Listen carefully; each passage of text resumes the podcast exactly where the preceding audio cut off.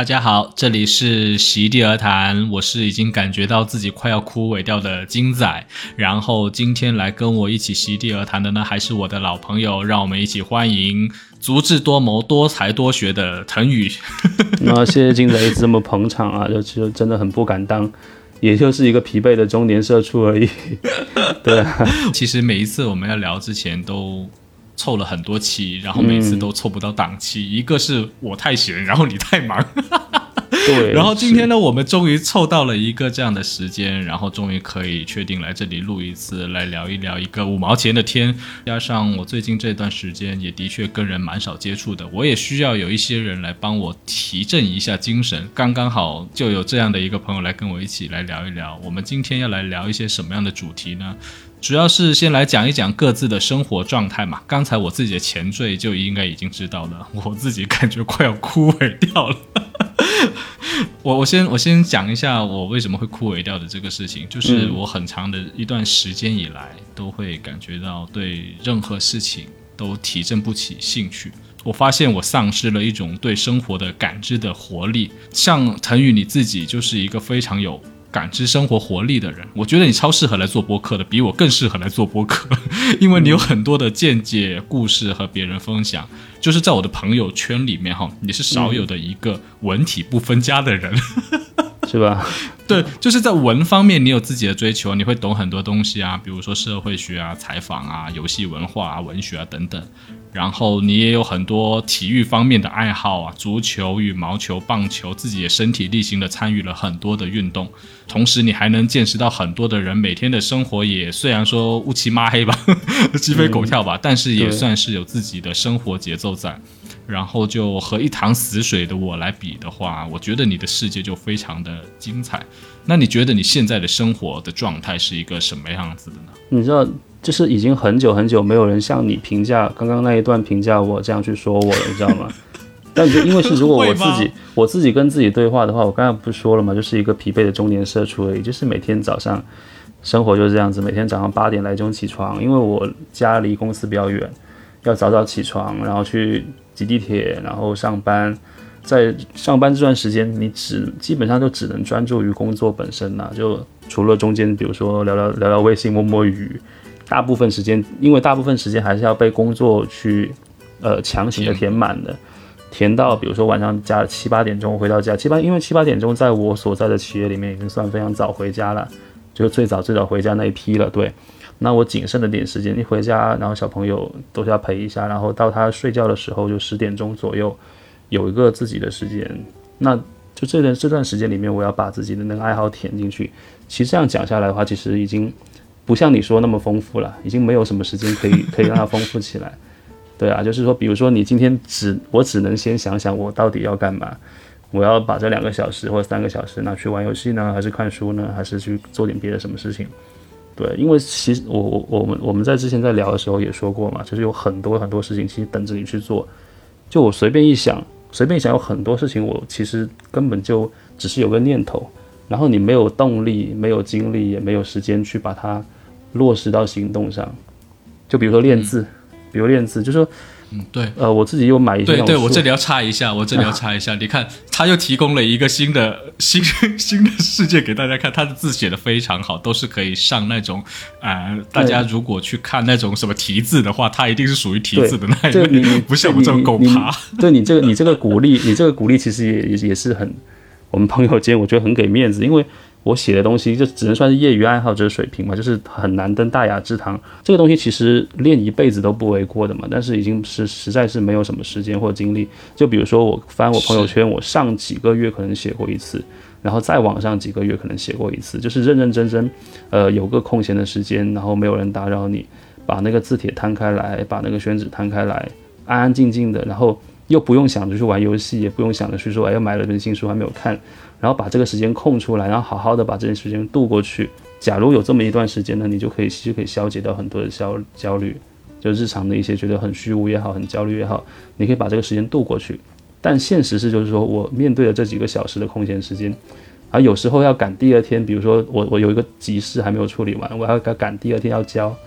也是，就是这这一段时间好难分给我这么多想做的事情。你的焦虑其实是我，就是好像你刚才给我的那个你自己写的一些提纲一样，就是说你自己现在的焦虑是，呃，感兴趣的东西太多，然后留给你的时间太少。对对，但是你的可以分配的或者你可以寻找的乐子非常多。单纯拎一项的话，你就可以让你得到，我觉得是一种充满一种。盈满的感觉，然后像我自己的话，我尤其是这几年工作原因、家庭原因等等，加上我自己跟对外的交流少了一些嘛，嗯，我就觉得我自己好像陷入到一个什么都感知不到，然后乐子越来越少。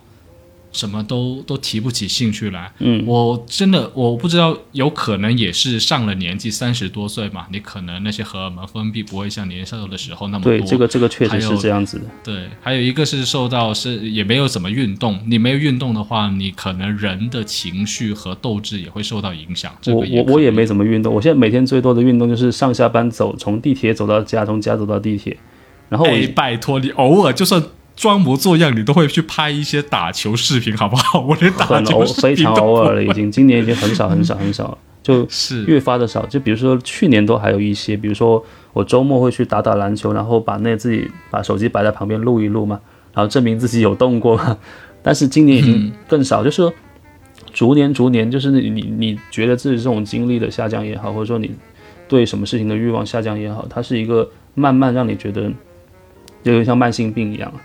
就是慢慢的开始，我就是这种的状态。对，当我偶尔会遇到这种疲惫的时候，我会反省我自己。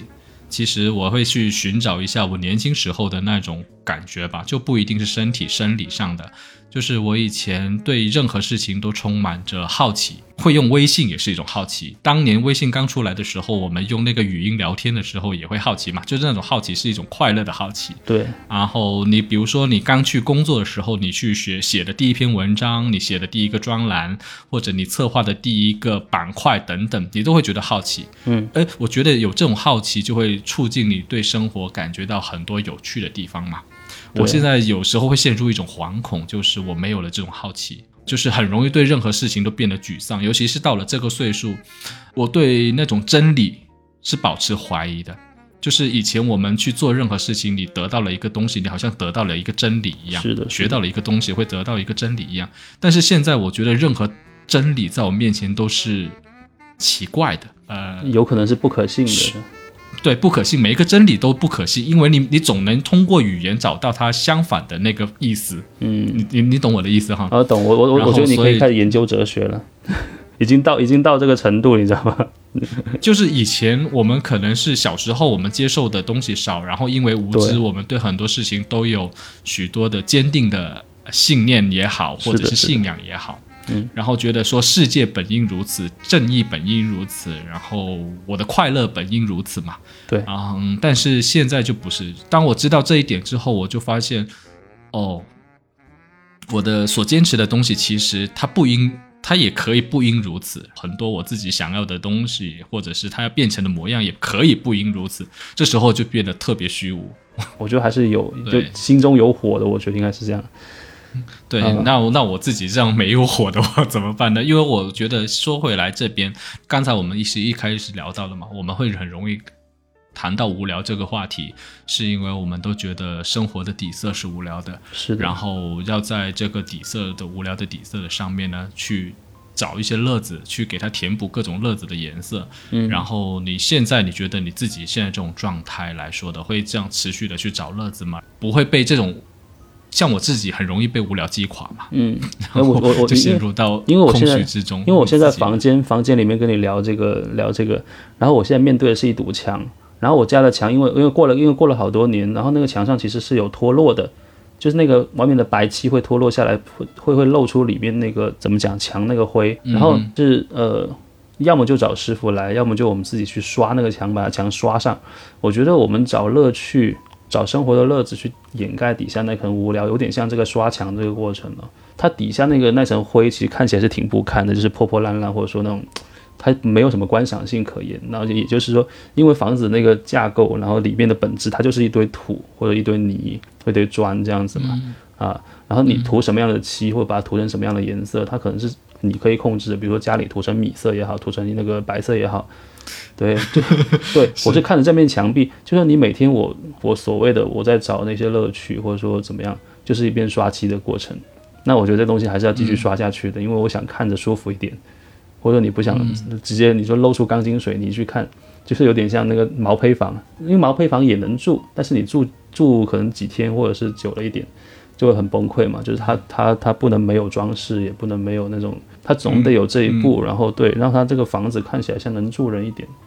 啊，这是一个基本嘛。然后后面慢慢就自己装点，如果有本事的话，可能把它装点的更漂亮啊，这样子。你挂你自己喜欢的画，你还是有动力去这样子去装对，它本本质上是因为我不想看到那个钢筋水泥难看的东西，我 不想看到毛坯房裸露出来的那一块缺陷。对我自己家里也有这样一堵墙，对，或者说 我我我我的底线是觉得说好像不想不太想你的生活是一个毛坯房，对。但是你会有这样的行动吗？我跟你一样，我也有家里的这样的一堵墙，我自己的房间里有一堵墙，它会。一个洞一个洞的掉漆掉掉掉那个什么是的粉块，对，你会有一个洞一个洞的。我你刚才这一个比喻，我觉得很也很适合我。嗯，但是你会去把它再刷一遍，嗯，然后你会去让它再好看一点。如果它比作我们人生状态的一种选择的话，呃，我以前呢会马上起来，嗯，哎。把它刷起来哈，然后它因为我这个墙是有颜色的，我还要去调一下这个颜料，把它调起来，然后再去给它了。然后可能我会去买一张那个什么墙纸，把它弄好看一点，对吧？然后整块眼不见为净，或者是直接我打电话去叫那些什么油漆工上来给我家做一个整个的呃修整也 OK。现在的状态是什么呢？我现在就面对着满目苍夷的那一个一个掉下来的粉块，然后我就在那里想，好难看啊！好难看，但是不想动，是不是？对我就是这种不想动，但我也不是摆烂，我也不是躺平。我觉得，我觉得可能是某一种懒加上一种认了，认了它不是一种，我觉得跟摆烂又有点不同。摆烂就是，哦，摆，我觉得摆烂可能更消极一点点，然后认了它会有一种，认了可能是一种比较冷静或者冷漠的那种状态吧。是。对，然后我就在想说，你驱使你能够马上在行动了，因为我们刚才说了嘛，我们身体已经身体上、心理上、生理上都经历了这样的状态了。是什么能够驱使你能够站起来，想要去涂抹这堵墙？你自己有没有考虑过这样的一个想法？嗯，我我就说，我们平常我们生活里面两样不可缺少的东西，比如说看书跟打游戏。然后，因为我我我我至目前为止，我都觉得这两样事情非常的有趣。就是无论你怎么累，或者说怎么你怎么样也好，我还是想玩，我还是想看。一个是让我觉得有很多可能性跟乐趣，一个是让我觉得我以前很多不懂的东西，有可能在这份东西里面，在书里面可能找到答案或者找到一种解释。然后这两样东西是对其他的多的例子，可能可能说起来太泛了，我先不不说，我就只说书跟游戏这两样事情。就一个是深度，一个是想象力，这两样东西，我觉得目前为止我还是很想去要。再去探索它，所以我就会去做两样事情。那你做这个事情过程中，它它相当于就是帮我刷了这堵墙，或者说把我这些所谓的无聊的时间给盖过去了。因为它这事情本身是有趣的、有意义的。比如说去我我会去，我很久没有去过香港，然后想去香港是因为说，哎呦，他有个书展，有个前有个前同事问我说你要不要去？然后他一一说吧，那我就说嗯好去，然后我为了这趟去。然后就去了成品，去了书展，然后去买了我想要的书，在大这边买不到书，对。然后比如说游戏，游戏比如说七月份它有什么作品，然后八月份，现在八月份又有一个我很期待的，我就等着它来。我觉得这种等着它来的那种状况，也可以让你提振一下你的那种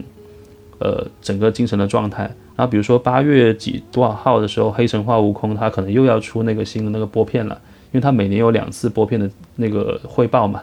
他就给粉丝或者给给那个观众汇报说我们。每半年有一次那个我们的技术的会，那个那个成果，我就我就自己会找这些节点，或者说找一些什么东西，我就我会期待它来，有点像你期待快递的感觉，啊，是一份是一份可能未来美好的东西，然后你要等着它来，有点像我们之前说我们等王国之泪嘛，就是我当时比如说他三月份要出，我二月份的时候就很沮丧。你都比我早玩，我比你早玩一个月，但是你已经玩完了，通关了，我居然还在半路上。我不要，我我五分之一都没玩完，我都放下来了。重点就在于说，就是你在提前一段时间之内预感到未来有一个很好玩的东西，呃，要即将要到来，那我就会保持期待。然后现在，比如说我在等《王国之泪》的时候，就玩玩那《旷野之息》。然后我觉得是一个，就是是个这个过程，也就是超屌的啊！你自己还是会充满着期待啊。比如说，我现在就要去做这个事情了，然后我在等待的它的过程之中，我还能做一些什么事情？等到它真的来的时候，我还能去享受它。嗯。可是我现在就是，比如说玩游戏，就好像我们说的。成绩，我现在也是非常电子阳痿的状态。刚才说了嘛，你自己在在玩那个王国之类的时候，你在等他的时间里，你会玩旷野之息。玩完旷野之息，你对他的世界有一个大致的了解之后，再去玩王国之类，你会有一个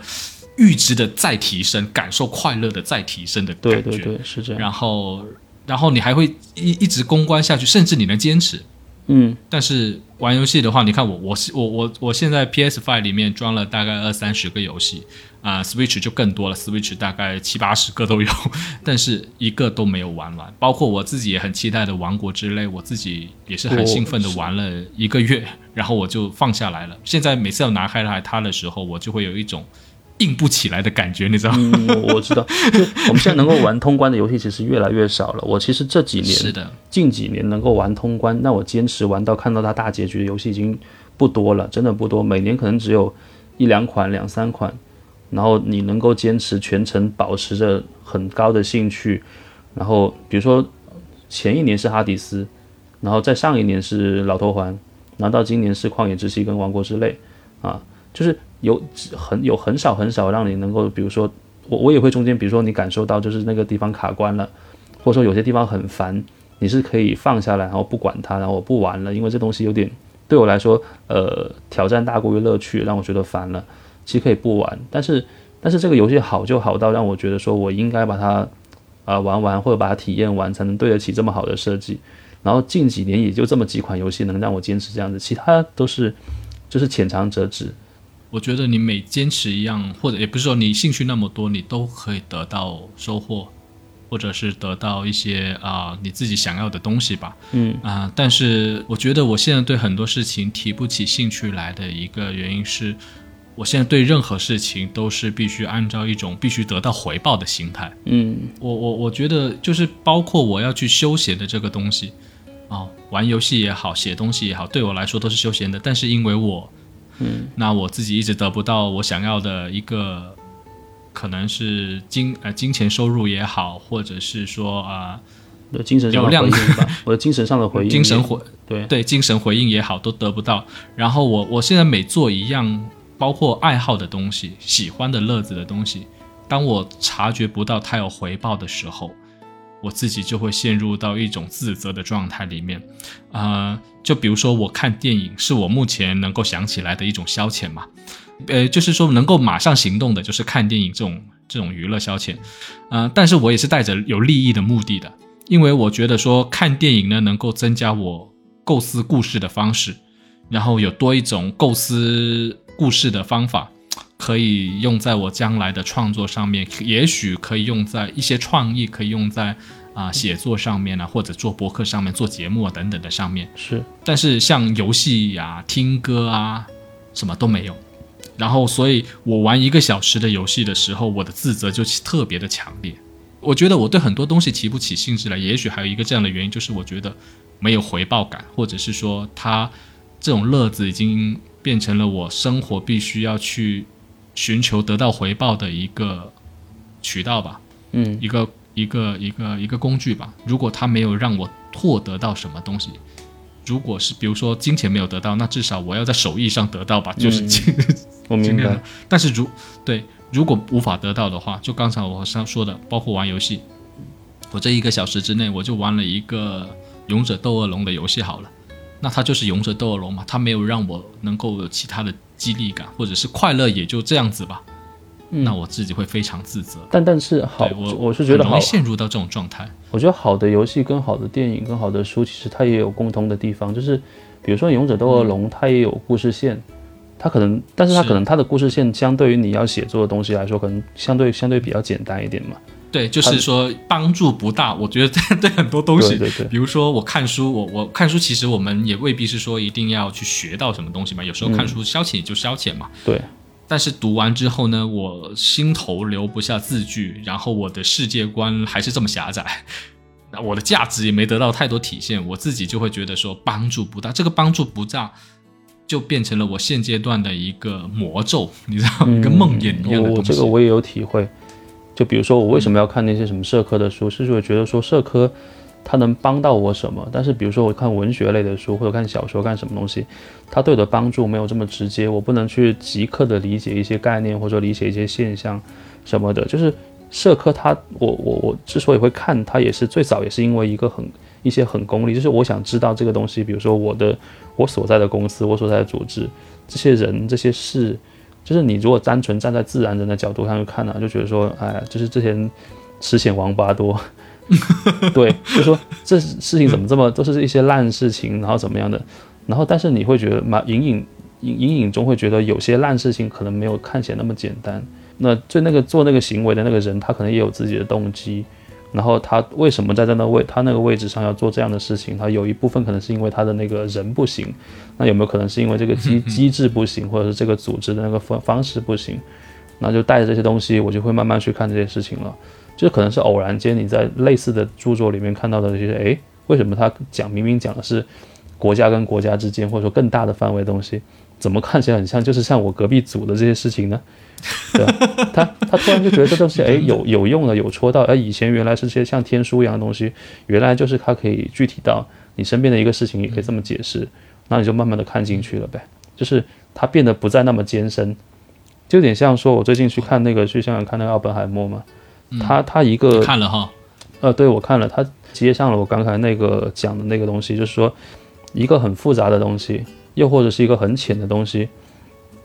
它背后的原理可能是一样的。就说你一个，比如说一个小的组织跟一个国家，它看起来可能是一个非常不一样的一个两个组织，但是有一些共通的道理可能是一样的。比如说一个天才的科学家，呃，他会受到一些其他势力联合起来的针对，然后这个人，他这个科学家作为那个在科学的成领域方面，他是一个很天才的人，但他可能在他其他的方面都是一些比较钝钝感、比较弱，然后或者比较是比较随意的一个人。然后他这些弱点可能会被他的竞争对手啊，又或者他的那个政敌也好啊，什么人或者别有用心的人拿去去放大，拿来攻击他，然后他要被迫在这些人面前去袒袒露，就坦诚自己的一生，然后去做有点像做一个怎么讲呢？一般人的忏悔可能是忏悔一段，他忏悔是忏悔自己一生。然后在这些 在这些琐碎的事情里面，他有那种造原子弹那么伟大的事情，也有他一些鸡零鸡飞狗跳的那种自己的生活。把它揉在一起说，然后来，他们来以此来考验，就说就是来拷问你说你是是一个什么样的人，啊，就是说对，就是说这个这个宏很宏大的事情跟很微小的事情它是揉在一起的，所以那个世界才世界或者人才显得那么复杂嘛，就是，嗯，然后对，在三个小时里面就是就是反复的感受一些很宏大的事情跟很微小的事情，然后缠绕在 缠绕在一起，然后你如果是。之前有过一些感受的话，你就很可能可能跟他的这个人，或者说跟剧里面其他的人，他的感受可以对应上，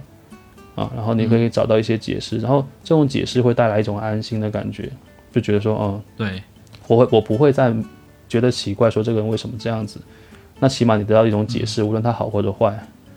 啊。对，我觉得意义很重要，哎，嗯，就我之前看过一本书，他提到过是说，当我们停止创造意义的时候，我们更容易感到无聊。对，就是我刚才说的回报，其实也是一种追求意义的过程。我觉得更多的是你是一个有自驱力的人，然后我自己是一个没有自驱力的人，才会变成这个样子。有有可能，有可能就是。嗯，你你可能是很比较长的一段时间没有在一件某件事情上面做完之后，他给你一个很大的肯定，或者说很大的荣耀，或者很很具体的回报。对，在一段时间里面，如果没有这个东西的话，可能会觉得就是会刚一个像你刚刚那样讲，就是他事情做了就做了，但他只仅仅只是做了而已。对，就是包括我工作也是，我工作其实现在，比如说之前不是说一直找不到工作嘛，那现在前阵子我不是有工作，后来为什么又辞了呢？嗯。我觉得一个也是我自己觉得，嗯，不适合，就会陷入到做的很多一些事情会陷入到无意义感，不适合，不是我想追求的东西。但其实也不是说多多受不了的事情，但是但是我就是选择了去去去走开，去逃避。你你之前在那个提纲里是说到说害怕的东西是具体的东西，以前你说害怕虚无，现在害怕具体，但是我目前来说，我可能也是害怕虚无的过程之中。其实我一直觉得我也算是个有用的人，周遭的人对我的评价也蛮好的。我我也有听到这样的声音了，嗯嗯啊，大家说，哎，有时候听你的播客觉得做的还蛮好的呀，继续做。但这个是我很很容我很容易会觉得说这是朋友对我的一个敷衍，也不是敷，也不是说敷衍，就是说、哦，那我客套话说一下。啊，虽然说也的确会有一些不认识的朋友留言说，哎，想继续听你这个播客更新，但是我会认为说，哦，那这个不是不是我自己的功劳，因为我觉得我在做我自己的时候，没有人想要听我讲的声音，因为每个人对我反馈的话，比如说，哎，这一期你跟腾宇聊的这个东西还蛮好的，大家会盛赞你提出来的某些观点，比如说我跟玉米做节目的时候，大家会喜欢玉米的那种放松自然的一个状态。然后我自己觉得说，我都是托大家的福我才有的，所以我这个意义回报的就不明显。但是我觉得你作为一个连接者，你连接的这些人，让我想起林克了，就是不是就是那个那个他名字里那个意义了，就是说，对你有这么个地没有你有这么个地方让我们说这种的话，我觉得也是一个很重要的事情了。是的，嗯这个是这个，我觉得是是需要自己去走出来的一个过程。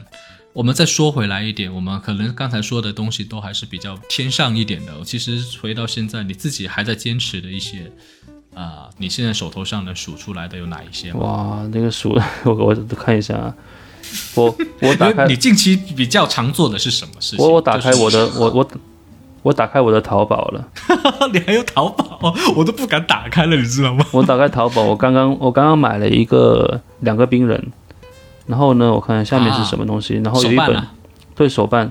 然后有下面有一个是哦塞尔达传说的一个港版的一个画册，就攻略画册。因为其实攻略现在我已经不需要，但是我还是会买来做一个收藏，因为我当时我买了那个旷野之息的大师之书，然后那个王国之泪它有一个不是有个特别版嘛，它有一个里面有本画册。啊，那个画册我也是单独在闲鱼上面买了，然后现在有个攻略我也买了，就有点像说我尊重它这个好的产品，然后我把它的周边都收过来，然后做一个纪念这样子。然后再往下是什么呢？我看一下啊，哦，然后又，然后换一，然后，然后再换，在下面是一条耳机线，因为我自己有一套那个自己平常听歌的东西，然后上次是有耳机线有一边是坏掉了，然后我就换换了一条那个它那个那个那个连接线，就两边的连接线，对，然后下面底下有一本那个，哦，有一本台版的一本福柯的一本书，叫《监监视与惩罚》。就讲他那个最最最出名的，他那个监狱监狱全景监狱那个理论的，对，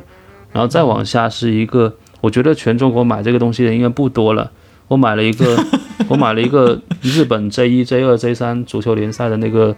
选手名单，它有一本画册是他讲他们名单的，还有一个嚯嚯，这个是小众到不行的东西。就二零二三年那个日本棒球职业联赛的所有人的那个名单，它有两本小是他两本书，然后我买了这个也是做纪念了。就这样再往下也还是书，就是布迪厄的那个区判跟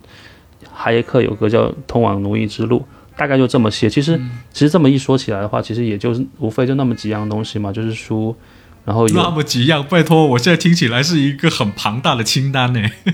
就是就是光是这一类东西，就这几类东西，它可能可能可以啊，这当这只是买，就是只是买买实体的东西嘛。然后说每天就比如说每天你打开电脑，你必做什么？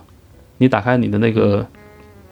对，打开电脑之后，你你你你必须要做的，开电脑，对对，呃，找一下 A 片的资源。你这个你确定要播吗？呃，那我就再说一下，呃，正正经来说的话，我每我我打开电脑其实只有三件事情，嗯一个就是灌豆瓣，嗯，呃，我也会，就是我经常会去，然后第二个就是资源网址，就是呃，今天又出了什么新的资源嗯啊，新的影视剧。最新的一些动画啊，然后日剧啊、美剧啊等等资源有哪一些出来了？嗯我自己是全集控的嘛，然后我即使我不看，我也真的没看，但我也会去收集起来，然后我是、嗯对收集起来就囤在那里铺陈，对，就是进到我的 我的宠物小精灵的那个蛋里面去铺陈吧。对，然后另外的一个可能就是接东西、写东西嘛，就是这样子啊。然后接下来真的就是收资源，然后接下来就发资源。我我我真的我觉得我我我也是有一种这种乐善好施的，我 可能我我自己的意义感得的得的不太强烈，所以呢，我经常会去，你也知道我有那个资源群嘛，然后经常是非常迅速的满足各个每个人提出来的对啊各种要求，尤其是我甚至我会把它。对，嗯，我能理解，就是说你这种满足别人，然后让自己觉得很开心或者很安心那种感觉，我觉得也，我也，我也，我也能体验到，就是对，但是我觉得他会太侵占于我的个人主要生活了，嗯，呃，我我一直想要撇开这种，因为它其实并没有太大的意义。嗯，然后，而且我满足的这些得到别人的夸奖，或者是有时候甚至没有夸奖，哎，真的是。就是白嫖了，道谢都没有，真是白嫖到我。但这个这个时候，有时候的确是蛮会蛮愤，就也不说愤怒啊，就是会突然有点不爽的，好像我自己做好事，然后还被人忽略掉，做好事找找找罪受，被人忽略的什么之类的，至少一声谢谢也要说嘛。是，但但其实主要主要就是因为着重在这么一个微小的东西上面，就是。我我自己其实也明白，嗯，就是因为我在现实中没有更大的成就，或者是没有更大的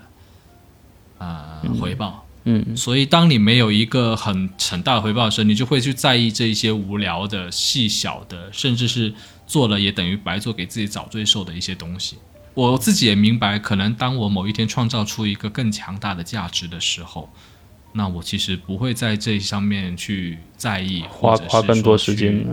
花更多时间去满足某一个具体的人。是，但当下我就会陷入到这种，我们刚才也聊到了嘛，我会对生活产生一种无聊感、无意义感啊，然后找乐子的情绪不那么多，找乐子的动力不那么多，现实中自己自己承认自己的方式少了一些。如果我真的是有这个承认自己的方式的话。我也许就会变得更主动一点，自驱力更强一点。因为像你，你跟我的现在的状态又不一样。你无论是在收入上，无论是在别人对你的肯定上，你都是我。不要说比别人，比我来说的话，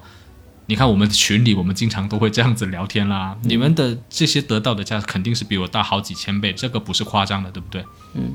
那那我就是在想，也许当我有一天我能够像你一样，说就算不像你一样，或者是，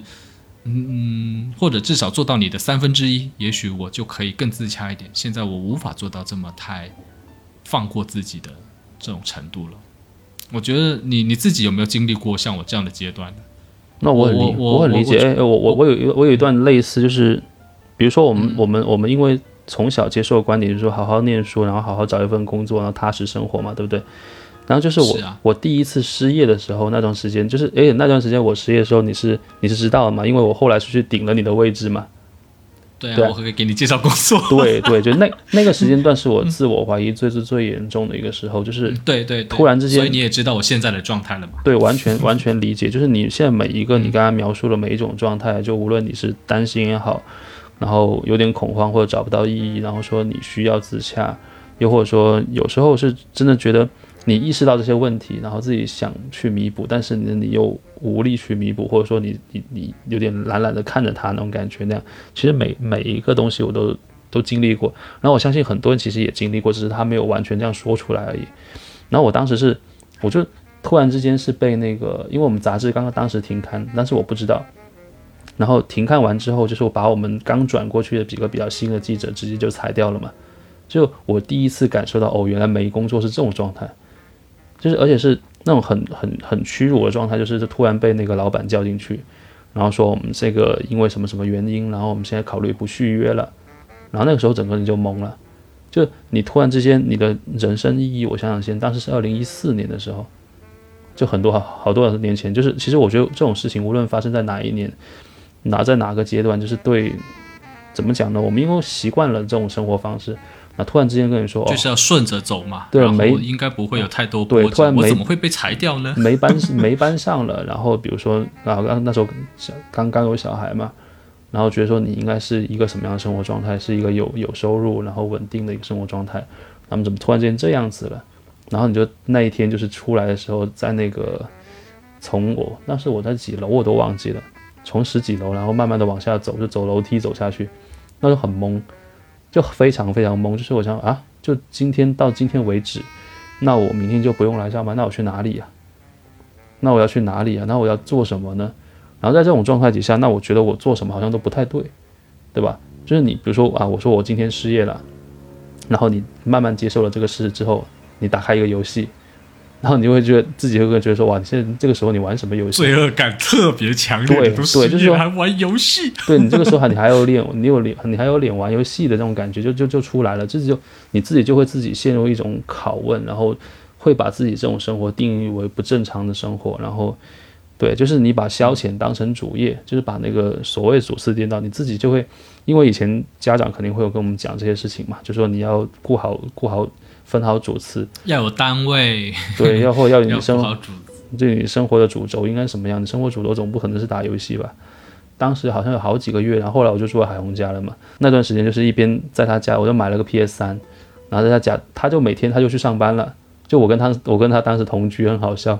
对他的，因为我老婆小孩他是在老家，然后他是他的女朋友，当时他还没有结婚，好像是，就他也回去成都了。就刚好就是两个快乐单身汉啊！当然他就是我当时 我当时不算快乐，他有一半快乐一半不快乐，有点像彻底的回去了大学时期，就是你又不用上班，然后每天在家里打开打打游戏，然后自己去外面逛一逛，然后他呢就去上班，然后他上完班回回来之后呢，我们就晚上去去那个吃饭，然后去溜达，然后回来继续打游戏，然后他点根烟在旁边看我打游戏，这种生活你说起来好像也说起来好像很惬意，但是呢，当时就是一边开心一边恐慌。对，就是一直感觉好像找不到一个，我好像想想又想结束这种状态，又不想结束这种状态，非常矛盾。对，然后就那么过了，我就忘记过了几个月啊，过了过了过了三四个月。其实对，转捩点还是在你有了工作之后，你就充实了嘛。虽然我们现在很多人都说现实中的工作都是 shit，对，但是这个 shit 却又却又能让你找到一个。可能对现在对有些主某些价值观好像不符合当下价值观，很多人都说，呃，工作是 shit，但是有时候它又是你的把手。我觉得你找到了，找到了你自己的把手，然后并一直坚持到了现在。然后你看你之后做的每一项工作都是你自己能够承担的，并且能够做的，而且你每一次都不一样哦。我突然觉得好像就工作像个井盖一样，或者说像一个什么东西垫着你的脚一样，它如果抽掉了就会往下掉。你站在上面，其实感觉不是很舒服，但是你必须这样站着了。它有点像这种感觉，就是你会，如果你抽掉，如果你没有它，就是一个无底洞，然后往下掉。掉的时候，那个过程中好像也死不了，但是你的过程中非常恐慌。你有没有想过你是怎么走到现在的？怎么说呢？这个，嗯，就是你这个工作的这个变化。因为你一开始你其实算是在机构单位里面做的，对。然后你也那时候跟我在讲说，那时候做的事情更虚无、更无意义，又空闲又有钱，但是很虚无、很无意义。没钱，没钱，没钱，那个真真的没钱，就没有什么有钱的时候。其实讲真，他是，嗯但但但就是，但是就清闲且无意义。对，清闲且无意义，就是他就是一个办公室，就是事业单位的办公室文员一样的文员，对。也许，也许这一个是呃裁员对你来说也是一个很好的契机，因为你那时候跟我讲说你待在那里的时候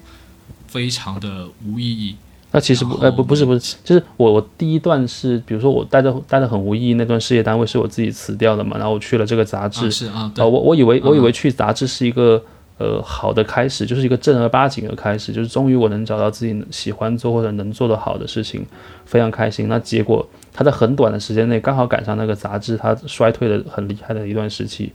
就是因为杂志可能是有有几个明显的衰退时期吧，就一零年，然后一四一五年左右，然后到二零二零年，它每五年有一个很大的衰退期，然后刚好我在那一波，它那都没什么杂志了，是现在是基本上只剩下几家最最顶部的可以它可以支撑住了，或者说它有。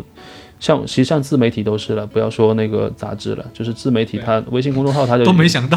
打败打败纸媒的自媒体，它自己都已经衰落，自己自己都已经衰落成这个样子。就是它如它除非有自己一套，其实那套商业模式，就比如说它接软文接广告这套商业模式，其实已经消耗的非常厉害了，就是有增长也变缓了。然后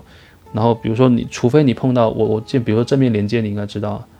就正面连接他们好是他们能够活下来，是因为他们有一个据说是有一个。呃，很有钱，然后他不太求回报的一个人去注资，然后让他们活着，让他们能够以以前古典古典古典媒体时代那种非虚构的那种记者那种方式生活着，有尊严的生活着。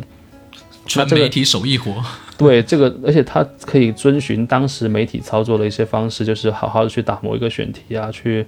做很长时间的采访啊，然后你不用担心不为追不为时效去追流量。对，然后然后不会有人来拷问你说流量怎么怎么样，然后你的出的那个频率啊怎么怎么样，你要给我接多少广告，要见多少客户，这个不用，就因为有真真正这种真的是天使投资人。是真的天使，但是现在这个时代已经非常罕有这种人了，也非常罕有这种模式，所以就是，对啊，就就是衰落到这种程度。那所以我当时一四年的时候，他赶上那一波，然后就那那那时候没了工作之后，就那一段时间非常的就非常不自洽，很难说服自己说你接受这样的生活，然后你慢你慢慢找，就是你好好的慢慢找，然后总会有机会的，然后来鼓励你，其实很难说服自己。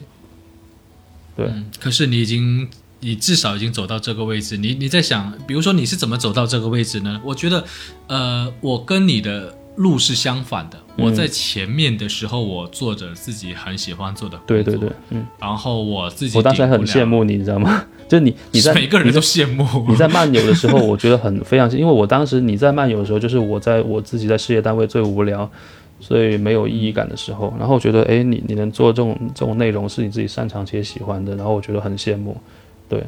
是，但我我都说跟你是反着来的嘛，你你可能你那羡慕那时候的我，现在我羡慕现在这个时候的你啊，我我自己当时是觉得说，哦，我已经做到满了，嗯，那我就去找一些其他的事情去做，去看看外面的世界怎么样，嗯，但是越走越迷茫，觉得我每一步都好像没有踩对位置。嗯，然后周边的人都踩对位置了嘛，就算是包括我以后的后面带的几个小同学也一样，他们都踩对了自己的位置。虽然说生活有这样或那样的苦，工作有这样或者那样的糟，但是呃，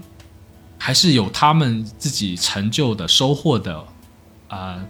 眼前肉眼可见的心灵能感受到的进步所在，一你也你也一直在我旁边，你也看到我是这样子咯。然后好像一直在折腾很多的事情，嗯，但是很多的事情折腾来折腾去的话都没有一个哎很显眼的回报啊收益，然后它就变成了一个很看起来很漂亮的气球。哦，你你你表面上看哎这个气球好像一个城堡哎好漂亮，但是你一戳里面什么都没有。我就会就别别人说，哎，你你会做这个，你做那个啊，不是蛮好的吗？但其实对我来说，我我又我又很很实在，我会直接的告诉你，都是空的。嗯，然后对我来说，我什么都近乎，我当然也有我进步的地方在，但是说论收论收获的话，无论是实体的或者是精神上的，我觉得都不大，然后就会越走越迷茫。像你自己的话，你我觉得你这几年。一开始你可能去去做新媒体，就是去周姐那里做新媒体嘛，做了几年，然后你自己有了自己的方向，然后后来你又去了新周刊，然后再到现在你去做这个游戏的一些宣传策划等等的这些工作，然后你都很坚实的去踩中了每一步，就是你知道自己想要的。我觉得这个是怎么去形成的呢？啊，是这样，就是你我一七年的时候去新周刊嘛。然后那时候我又觉得说，好像有点像续上了原来我本来想做，但是又做不成，就当时不说已经就离开了。后来周姐那边做的是那种像嗯像乙方甚至是丙方的一个这种有点像供应商的一个角色嘛，就你也是为他人做嫁衣的，然后就是只能是是说维持生活，然后他没有一个特别好的一个回馈反馈给我啊，对，就是比如说当时你你也知道我那些内容啊，因为你之前我做就是你之前做的事情嘛。就是那种给给给甲方做各种各样的策划也好啊，软文也好啊这些东西，然后他总是他基本上都不是自己想表达的。然后到我到我去到新周刊的时候，然后我去新周刊之前一开始的那前一年是非常痛苦的，就是因为你长时间没有接触过高水平的原创，就是你自己，比如说你自己有写没写，呃，是差很多的。像像比如说现在我现在有两年时间没有怎么写东西，我现在每次要重新写东西都要费比原来更大的力气。那像当时一七年的时候去的时候也是一样，你要很长时间没有做原创，你要写出一篇让当时编辑觉得合格的文章的时候就很难。然后我我给你分享一个很好玩的事情，就是我当时去的时候写的前两篇文章，分别有两个编辑给都给打回来了。他们用不同的理由说，比如说有些，呃，我现在回想起来，他们其实很友善的，就是他们既指出了问题，又保全了我的面子，然后说，比如说这个地方要缩减，或者这这地方要加采访，然后他们给都是不错的建议。然后当时我就接受不了，我就觉得，好不容易重新回来这个地方工作，就是可以写东西。那写东西是莫名的有一种自傲起来了。呃，不是，就是说我我我觉得我应该能做好吧，就是或应该做不会做那么差。然后我也不是没干过这种这种这种行当，中间我也自己在做那些什么采访之类的。但是一下子他这个评判，因为新周刊当时那个时候他还是编辑啊，什么东西还是很厉害，还是挺厉害的，要求还挺高的。然后我就记得那天就是被打回稿子那一天，我从家里我们三十二楼。我从一楼走到三十二楼，从三十二楼又走回一楼，就那段时间刚好也碰上一些其他事情，就反正很痛苦。然后你就在上面走来上面走来走去，走来走去，自我怀疑，就是很就是呃，你人在那个很无力或很无助或者很痛苦的时候，会想做一些很机械的身体上的那个，比如说就走路、爬楼梯。的这个动作来消来消解你这个心理上那种难受跟痛苦，然后，比如说我我知道我自己要去改好这个东西，但是你在改之前那个心理建设还没做好的时候呢，就想去做一些很累的事情，来让自己就是消磨一下或者惩罚一下自己，这种心情很复杂，对。然后你熬熬过那段时间之后吧，然后其实也刚好赶上我刚才说那个媒体又有一个衰退期，我们中间有一段时间他改改了那个媒体有在改革嘛。而且是越改越不像原来古典时代那些媒体，我觉得把就开始要追追时时效性，要要效要效果了，或者说比如说从平媒转到转到新媒体，更网文化一点，对，更更怎么讲呢？因为新媒体的我你知道新媒体的那个文体要求跟杂志文体要求啊，比如说那种风格要求可能又不太一样，它慢慢就要转。然后当时有很多我们的前辈啊，什么东西，我的同事也好，就比我比我更资深一点的同事，因为这些各种各样的原因。又加上，怎么讲？它改制了，就从一个以前是一个民营民营单位，变成一个好像国有单位管着的一个。他们觉得空间不够，他们就纷纷走。然后我就从一个普通的一个人，就突然之间，你人越走走走走走，我觉得其实有点，你不能叫幸运，也不能叫什么，就是突然之间好像变成一个顶梁柱的感觉了，就被动的。我觉得我是能力还没到，但是你刚好人把你推到那个位置上去，你必须要去承担一些事情的时候。就有时候逼着自己把自己给写出，就是给给自己给练出来了，对，对你这个我我也我也有这种这种经历过，就是我觉得我自己能力还没够，突然之间就掉到了一个比较中层偏上的管理层位置，被人推上去。那时候我对。对那时候我对自己一直是怀疑的，而且相较于是说做手艺活嘛，就比如说你说是写稿也好，采访的话，是。那你这些是你自己喜欢的，你自己能 handle 得住的。然后不用牵扯到太多其他因素的，你就觉得说会投入。其实心中你对于说写文、写作品等等，你自己也有一个自己的考量和追求嘛。所以你你还是觉得说你应该要到某一个程度才能去接受现在这样的安排。我也是，我也是像你这样子。然后可能我我当时我就觉得说我不配，说甚至是说要去做管理等等不适合我，然后我就选择了。要去钻研其他的东西吧，还是要去钻研手艺活？但是我出来之后就没有这方面的事情了，然后所以才会越走越偏。但是你自己是坚持下来了，没有我我挺住了。我当时是其实上去之后，其实还在那个杂志架构，它其实有个好处，就杂志让我们我觉得是适合我们这类人的，它是不需要去怎么样去要求管理的。可能也是刚因为因为我当时只是。做主任记者、主任编辑，然后还有管那个什么社会社会组，他他说说上说是说是管，但其实你只是比如说记者，你跟他沟通选题，然后交选题，然后比如评刊这些过程，它只是一些很一般的流程，它不需要真的你去管人，就所以它才是一个比较扁平、比较自由的一个状态。就我自己很喜欢这种状态的，对，蛮好的。就他他并并不需要你去把那个人管起来，然后让他听某一种指令，这种我觉得我非常讨厌这样的东西。那这也是我我现在在这个现现在这个公司，其实我没有做管理的原因啊。他这边他这边其实更需要你说你去怎么样去驾驭什么样的人，然后你去组你去通过什么样的制度，把你那些想做的事情给把这个盘子给做大。就是因为有时候整合起来，对有些事情跟你一个人做的话，它永远是有限的嘛。你要去怎么样去调动更多人去做更多的事情，然后在这个过程里面，我觉得不舒服。对，就中间我中间有接过一段时间，但非常不舒服。然后这边互联网公司它的压力又比较大嘛，所以它跟我原来做媒体的时候还是很不一样的。所以其实中间我也非常挣扎，就挣扎到其实中间有一段时间是想辞掉的。然后我那时候就我去找了一个我原来招我进这个公司的主管，然后他就其实他就讲的很粗糙很直白，就说就恶心，你觉得工作恶心或者累或者是怎么样？那你想就是很直白的一句话，你你的小孩、你的家庭需不需要你这笔钱先？就是如果你需要，更现实一点，非常现实，就是他其实没有更多的说说更多的话，就是他跟你想说，就是也不需要安慰，也不需要解释，也不需要干嘛，他就直接问你一个问题：你需不需要嘛？你需要你就忍着咯。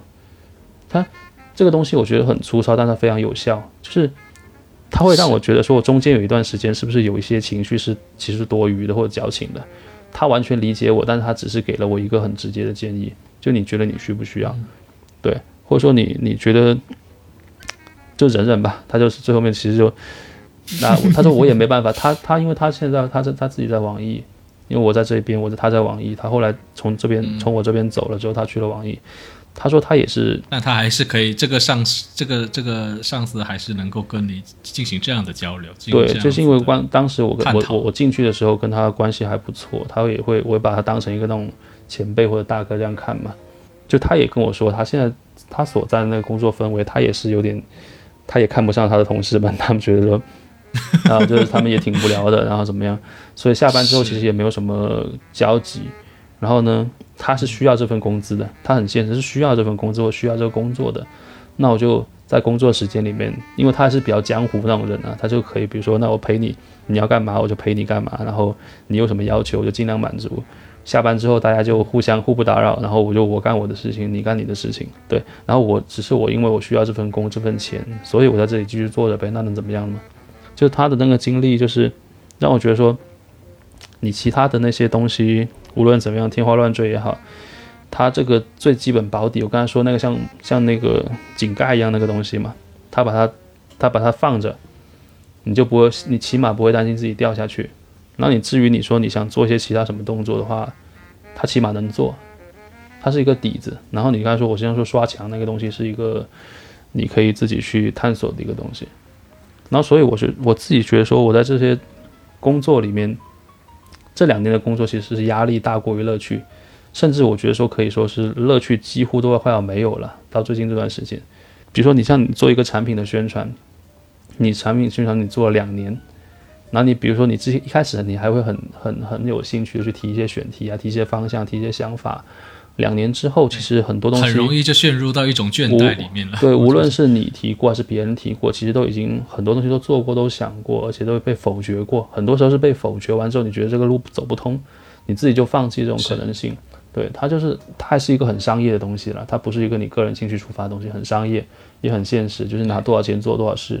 所以它这个过程里面消耗很多。然后你会越来越觉得累，越来越觉得焦虑，因为拿不出新东西。呃，所以那你能做到的，也就是忍一忍，然后再继续对挨挨着过，还能怎么样呢？对，所以所以就是说，你刚才说到，比如说我兴趣很多，我兴趣多是也是可以来来缓解这样的那些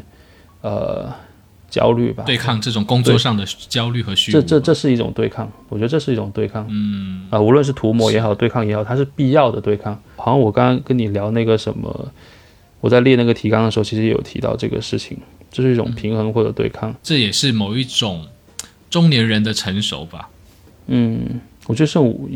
无可奈何吧，应该不能算成熟。我就成熟跟无可奈何有时候可以画等号。可以画等号，可以画等号。你看，就好像我虽然没有具体说哪一件事情，但我也知道 shit 的事情或者狗屎的那件事情一定很多。对，你一定会遇到很多时候，就是忍不住想破口大骂，或者是老子今天就不做的时候。有的，有的。然后，对，但是你可以坚持的下来，然后你在面对更暂时可能望不到头的。未来的工作时间，你还可以去坚持。你看我这次辞职就不一样，我不是在群里讲过了吗？嗯，我我我就觉得，我觉得我真的是很多年没工作了，所以我自己就就很很很随我自己的心。嗯，就是你比如说，大家也知道今年找工作非常难嘛，然后也有一个非常赏识我的朋友说去加入他自己的团队，但是我因为可能就是价值观不合啊，或者是做事的方法不合，呃。我就其实去做了两三个月吧，这每个月的时候，我一直在不停的质问自己，也对方也挽留了几次，可是我觉得我自己妥协不到，或者是说，也不是说妥协啦，就是说，可能就是跟这种就气场不合，对，即使对方很很很对我很好或者什么之类的，但我就觉得气场不合，我融入不不到那一种点，然后我提出来的想法就要法，分手，对，跟跟对方跟对对方也也无法抵达到，就好像是文艺女和一个老直男的那种恋爱关系一样。嗯文艺女她可能她想要讨论的是挪威的森林，可能想讨论的是不生命不能承受之轻，但是老直男就是直接告诉你这个内裤要多少钱，成功学，成功学，然后或者是这个茶杯，嗯、这个这个这个手串要多少钱哈？嗯或者是说哦。可能呃他他有他表达的文艺的方式，就比如说，那可能是说厚黑学里面使用到的哪一些技巧等等这些哈、嗯对，那其实就是也不是错，但是就是两个方向频道不一样。不一样，频道不一样，对，频道 channel 不一样嘛。但你看我之前大家在群里聊的，或者是我跟我朋友说的，我朋友都说，那其实工作不就是这个样子吗？就是你受不了，那你还要啃啊？那人家人家还给你钱呢、对吧？那你就糊弄过去了，或者什么样都行。但是我、我自己就这个时候，我觉得我的不成熟点就是在这里。我觉得只有这个时候我受不了了，然后我的心里觉得说太难受了。其实，在做的过程之中，我不觉得难受的，但只是当你停下做的那个过程，嗯，停下做的那一个动作之后，一种强烈的难受感觉也是涌上来。每天晚上都在都在都在想这样子对不对？这样子对不对？最后我就选择了还是离开。可是我我现在反过头来想，我就一直在想，其实我我这中间一直是在不停的去问我老婆，或者是问我周围的人，我这样的决策对不对？嗯。我我很担心我自己是因为害怕困难去选择逃避。嗯，你看你自己，你自己遇到的事肯定比我更大、更难堪的场面，、肯更定比我扯淡的东西更很多，对，但是你能坚持下来，你没有去说那好了，老子就太难受了，我可以选择放弃了，我其实其不做了。实其实这种这种时刻很多很多。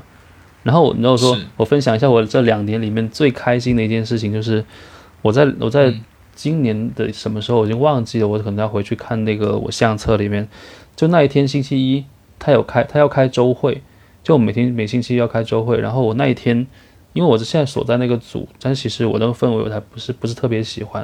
然后那一天刚好有谁说了一句话，然后让我觉得是真的很不爽，然后那个周会开周会之前，我就我就放包放在公司，然后就溜了，我就整我就跑出去外面，然后去自己去溜达。溜达的那一天是我觉得我这两年最开心的一天，就是你可以 逃出疯人院就吗？把把所有的那些工作，因为周会周会之后也有组的会议，然后那天可能又要开些其他东西。周一一般就是像像今天我也是开了一天的会，就是它这些东西是会就你会被动的被绑在一件又一件的事情上面，然后去跟你不太喜欢的人去绑在一起，一直一直这样绑来绑去。然后突然之间，哎，我那天就，然后我我组那个组长还问我说，哎，为什么你人都来了，为什么又又请假了呢？后来我说我今天今天就想去外面走一走，然后那天就是真的去走，而且广州那个广州桥你上过没有？就是那个小蛮腰隔壁不哦，是那个海海星桥，海星桥，海海星桥，对对对，我就、嗯，我平一次，我平常都没有去，然后就那天的时候就去了一下，然后就找了一下有那个我在那个新周刊以前的前同事，然后他现在南方南方人物周刊，就反正他也是，他还保他还过着我很很羡慕的那种生活，就是每周可能就去个一两次公司，然后其他时候你就是在家办公，或者说去可以去到处溜达，去图书馆也好，就是就去采访。他是做编辑的，他是有时候自己采访，然后大多数时候都编稿子，跟那些记者去沟通选题。其实这种还是保持保持着我很羡慕的一种生活。然后我就找他去，就没事在桥上面乱逛，然后发现诶，什么星期一还有这么多人在外面可以逛呢？多好，这天不用上班的吗？然后后来发现，诶，好像我也跟他们一样，这起码这一天我是不用上班的嘛。就是你整个人还是会有那种解脱的感觉，即便它只有一天。像现在最近才有这个词嘛，就是叫 gap day 嘛。对，那个时候好像在 现在大家真的越来越缩小范围了，以前是 gap 在是 year，gap 对 day 对。呃，gap gap gap day 是最近这几个一两个一两个月还是一个月才有的一个概念嘛，或者说大家才会这样提出来。嗯新概念层出不穷之在势。在我两三个月做这件事情的时候，那一天我还当时还没有流行这种讲法，或者说没有对大家还没有说这个说法，就突然之间觉得哦，这这天就是我所谓的这这个 day，然后让我突然之间，然后然后那个状态，这种高压紧绷不适的状态，他得了一个短暂的一个休息，然后隔天去人就稍微正常一点了，对，就那一天其实是你自己比较自我一样的时刻，就需要放放过自己。放过自己的一天。对对，每个人都说要放过自己，那你其实就是做了这么久这些工作比较难受的时刻的时候，你有害怕的哪一些事情发生吗？你说呢？最害害怕发生哪一些事情？比如说你害怕裁员呢、嗯 这很现实啊，害怕，因为因为不是啊，就是我我现在最近都有，不是最近，是像去年我们疫情还没有结束的时候，然后呃陆陆续续，然后互联网开始降本降本增效嘛，然后各种各样的那种身边朋友也好啊，然后什么就陆陆续续总会有这种呃这种情况，要不然就是被降薪了，要么就是被离职了，然后要么就是被对啊辞退啊也好，自己自己跑路也好，各种各样的情况都有，就是那种很大的不安全感。你现在也有，你现在也有这样子的不安全感哦，因为因为这些东西很难说它百分之相关吧？对它很难说你一定会怎么怎么样，它没有一定怎么样，它所以它什么可能性都有啊，它大概、它大概率不会突然突然变好，但是可能会突然变得很糟，因为你看过那么多其他人的事情，然后你也这么多年工作过来之后，觉得能够预期到每一个结果，然后总是要做好最坏的准备，就做好那个井盖被抽走的准备。对，你你你在别人抽走你井盖的时候，你最好还手头上还有一个刚好适合这样的井盖最好。对，所以所以你看，像现在我呃，我偶尔还会接稿子写，就我不想说，哇，你这么忙还要接稿子写，你还真是哇，你精力是怎么 做到的我？我前两天，我前前上两个星期写一个稿子，写到每要要赶赶给他那个时间嘛，然后我每天写到那两天写到晚上四点四五点钟，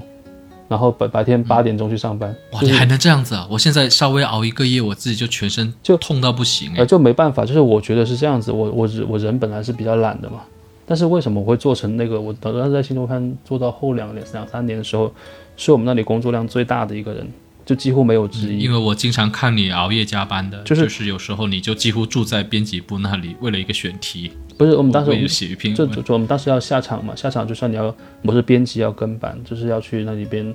就熬大夜啊，都是要的，每每个每个月都要两三次，就是因为每个我们我们每个月要两期嘛。然后，但这个东西是有点像说，我知道自己比较懒，但是呢，我我的好奇心跟我的那个不能说叫责任感，就比如说我答应别人的东西，我肯定要做嘛。我答应你说要上两篇稿子，就要上两篇稿子，然后你无论怎么样都把自己给逼出来。一个是好奇心，好奇心，一个是责任心。然后我觉得有有必要让让这两个东西去战胜我的懒惰。我本人我我本身人是非常懒的，然后我只有不断的给自己挖坑。我的方法就是不断给自己挖坑，你挖完了，自然就会想办法要去填嘛。因为你挖完了，人家就会对你有期待，然后你自己也会对自己有要求。那你就你填不上的话，我觉得说是一个很很难说得过去的事情。那我就要就逼自己去做，然后所以我就是挖足够多的坑，让自己变得足够忙，把我那些懒惰的时间都给强行补上。就是我自己本天性的那个那个，我就说个丢，不要写了，今晚就去打去打游戏。另外一个就说不行啊，截稿日都到了，你还想怎么样？任啊，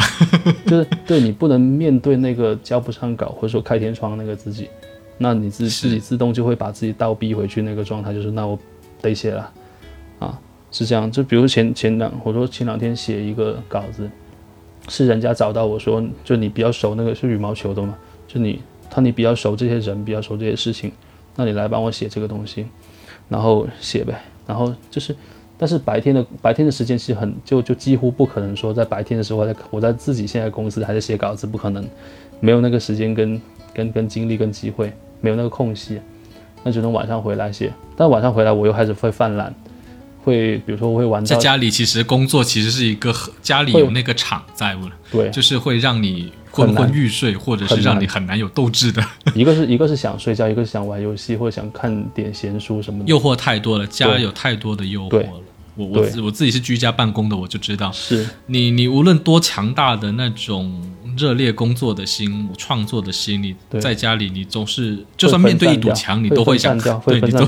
对。比如说我在写稿之前，在写稿之前，我会因为你说你知道我喜欢喜欢的东西多，比如说我先打现在打开电脑，嗯。我打开电脑，我现在十点钟了，我打开电脑，我我决心在十点半前开始正式工作，然后我就跟自己说好了，我上半个小时网，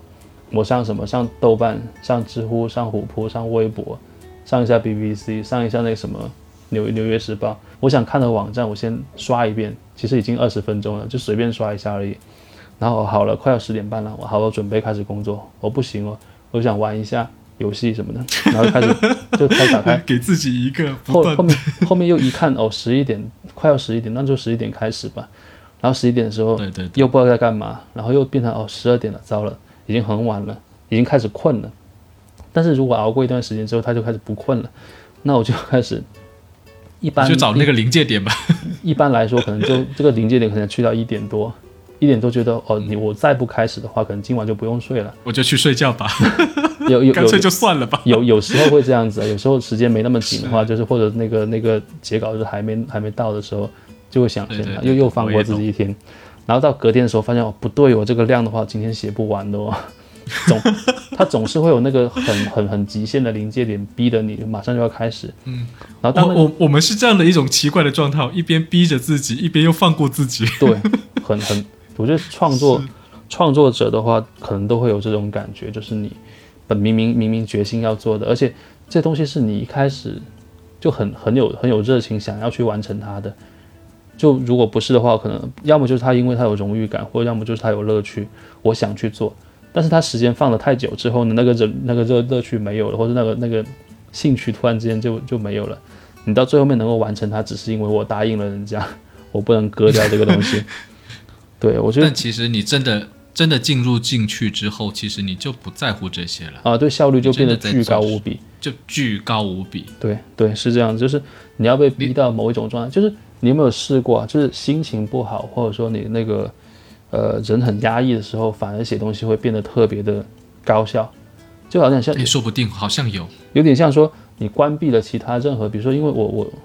我开心的时候，或者是我状态正常的时候，我会找。像我们刚才最开始说那样找乐子、找乐趣、找各种各样的事情玩，然后你就找个东西玩着玩着，你你就把正事给忘了。但是呢，如果你心情不好、状态不好，好像隔开了很多你觉得自认为觉得有趣的东西之后，你反而会进入那个状态，然后开始很高效率的创作。可能你你不知道有没有这样的时刻过？我觉得我大我很多时候都对对对，就是你切断了很多呃其他的通道或者其他的方式。然后把自己关在某一个房间里面，就有点像小黑屋一样。然后你就自己里面只有一只有一台电脑，只有打字功能，只有 Word。这时候有一个严厉的自己在在在在指挥着自己。对，因为平常的时候你自己都很容易跟自己妥协。你你你你就是你就你其实包括你这个小黑屋一样。都会有一个最后逼着你做事的自己出来的，只不过一开始呢占上风的话，如果平常我们受到诱惑的都是另外一个容易对自己妥协的自己嘛。然后终于你进入到那个临界点的时候，突然之间他就会出来了，告诉你你再这样下去，对，对，他会屏蔽掉你。对，或者你你这种我也有过，或者你回到原来最早的开始想写这个东西的，比如说你想写一个某一个评论也好，想写一个你说想写一段微博，写一个知乎的答案也好。一开始我很想写，但隔了时间久了忘记了。然后你在那个临界点，就不写了。你在那个临界点想起，或者是你找到原来你最想写、最想表达那个感觉，我就哐哐开始写。就好像我要我们要录这个播客一样啊，每我觉得哈，我们之前约了好几期。也是有时间来做一次这样的播客的，嗯，然后呢，我们最后都选择了，可能要不可能是我自己，主要是我，主要是我了，主要是我哥的次数太多。还有还有一个我我自己原因，还有一个是我自己的原因，我自己是觉得录一个播客，其实我我录播客其实就是来放松自己的嘛，对对，不要给他太多的 KPI。可是，一旦真正的要去做一个录制的时候，就会陷入到一种。就好像我刚才说的啊，我要得到回报的焦虑当中，然后这种要得到回报的焦虑让我产生了恐惧，于是我就对自己产生了妥协。在我约你的时候，有时候你也许可以的时候，我会选择，哎，我今天有事，是，对，然后当成一个当成一个，就把它当成一个事情，然后去准备嘛。是，其实其实这个很很很轻松的嘛，我觉得就好像，对我觉得越轻松越聊的东西，然后就会越有意思。然后当我开始对这个东西在意的时候呢，我就会在词不达意啊，或者是表达不清啊，或者是最后他会他会让我录这个播客的时候，会让我有心理上的阴影。嗯，我其实现在我们聊到现在，我们刚开始是要聊说生活给无聊的生活找点乐子。对，然后我们前面讲了蛮多的一个哲学的体验啊，精神的体验，但我其实一直觉总觉一开始的时候，我总觉得不落地。我觉得聊到现在，其实我们都是在讲这个狗屁的生活，我们在该怎么继续下去，反而我们都找到了一个共有的一个起，一个对我们我们都是在一个由头。有点像说，更多的时候是在分分分享具体的生活大概长什么样子啊，就是是我分享经历，然后可能在讲经历的过程中，突然有些什么感受，就顺便讲了出来。它其实对，还是还是会会变成很具体的东西的。那如果我是想问你哈，如果你真的被裁员的话，你自己会想要下一步想要怎么做？你有想过这个吗？有真的，这真的有想过，就有点像说，哎，就是得得，我刚才说了嘛，想得最好几最坏手准备吗？几手准备最坏的东西，所以我自己，比如说我自己会接稿子，接稿子就是这个原因。就接稿，除了你要保留你自己原有那个水平或能力，让它不掉的那么厉害，因为你长时间不写，你可能不知道有没有试过长时间不写，或者说长时间不做某一样那个手艺，它肯定就会衰退的。就说明明你脑子里面就包括我做播客啊，我播客已经很久没做了，我我每两个月做一次，对 我自己就会觉得我的表达能力会下降，所以我一直要催促自己赶快做起来。是因为你脑子里面有一个大概的那个画像，就是我大概要做成什么样子，然后我可能要围绕什么主题说。像我现在很久不很很很很久都没有做过采访了，像做采访也是也是一个需要熟能生巧的一个东西。就聊得多了，你自然就会有窍门，就跟聊播客其实还不太一样。就播客我跟你是很放松在聊嘛，但是我是采访是要带任务去聊，就我跟压力会更大。总总之，我会在工作的间隙会抓住这种机会，就是你有的你练你就练，有的你写你就写，有人看得起你，给你机会让你写，我就写，我就我就尽量写。就像中间，比如说哦，前段时间我还写了个 Beyond 的，就是那个黄家驹逝逝世三十周年嘛，然后他们也是找我说你要不要写写一个，然后就写。就无论他这边完成出来什么样，我其实我觉得很写的很不满意了，但是他起码你接了，人家也跟你有这个链接，然后我接了这个任务，我还保留这门手艺，然后可能这个东西还能用得上，它就成为我一个可能极端状况下，你即便是不做现在这份工作了，你可能还有地方可去，可能待遇没有现在这么好，但是起码它是一个是一个方式。除了它具体的文章要写之外，你保留跟这些人的链接，就是媒体的朋友，然后不要让自己消失于人群之中。，对媒体的朋友，然后就现在两两种朋友比较多一点，就是媒体原来的朋友，各种各样的朋友，而且因为我现在做的是媒介工作，我要加各种各样的媒体的人，就是基本上所有主流媒体。其实你这样的这些都是你的资源呢。对，就是说有些，但是当然他绝大多数人可能是没有办法帮我解决生存实际的问题，但他起码是一个方法，就是你可以，起码你问问人都还能问得到，就是我大概想要他保留了你很多用可能将来选择的可能可。能性，对，他不一定能奏效，但起码它是有可能性、有门路嘛。对，能帮到什么地步，我觉得要看看看缘分或看看机会，但起码有这种门路在。然后就比如说，我还是会，那互联网也有朋友，就是比如说之前腾讯、网易找过，那原来的人你也会隔隔段时间就会跟他们没事聊聊天，然后你会保持一下联系，就不能说不能说有用的时候我才跳出来，没用的时候我就这么晾在那个地方。就不就没有这样的事情，尽量还是把跟这些所有人保持联系。这些联系完上了之后，在你极端状况下，你就算你要找人，也知道找谁嘛。就有那些可能性比较大，你可能再问一轮，说有没有可能这样那样的机会。对，是你这个让我想起了两件事情，嗯。一个是我的一个亲戚朋友吧，他现在他是最早做互呃新媒体那一那一挂的，微博开始有红利期的时候，他就已经在做了啦。他踏中了微博的红利期之后，又去踏中了公众号的红利期，公众号的红利期之后呢，他又踏中了那个直播的红利期，就是每一步他都踩在红利的飓风之上，然后整个人会飘起来，会得到很大的收入等等。嗯然后他有一次就跟我讲的是说，他有这么大的转变，其实是因为他跟对了人。嗯他说他最开始是在网站做那种编辑记者，就是一些什么护肤品网站，然后可能随时更新一些最新的护肤资讯、潮流资讯等等，就是一个普通的小编辑。然后有一次带队的那个